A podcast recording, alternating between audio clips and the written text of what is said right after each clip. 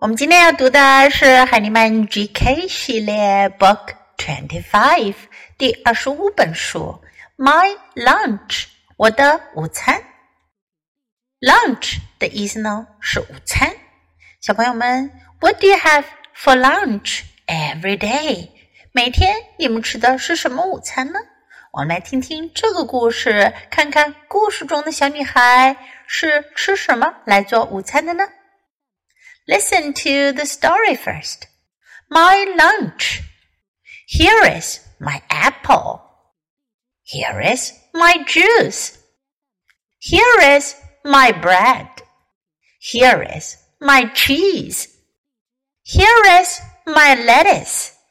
Here is my cookie.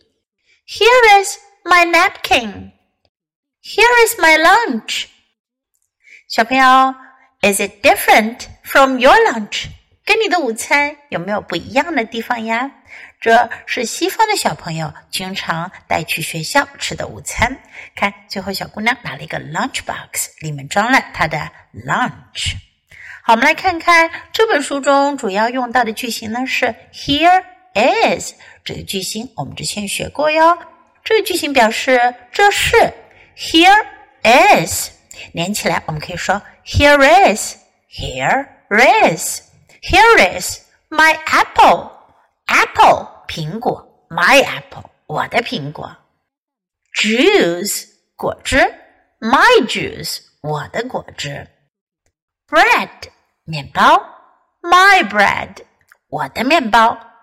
Cheese 芝士奶酪，my cheese 我的芝士。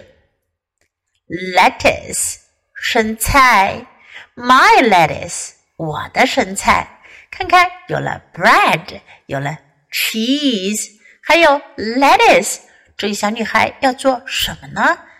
She's going to make a sandwich。她要做一个三明治 sandwich。Cookie 曲奇。 Cookie 一般除了三明治之外呢，还会带一个 cookie 曲奇来作为甜点哦。My cookie 我的曲奇。Napkin 餐巾纸，My napkin 我的餐巾纸。Here is my lunch 这就是我的午餐了。So what do you have in your lunch box？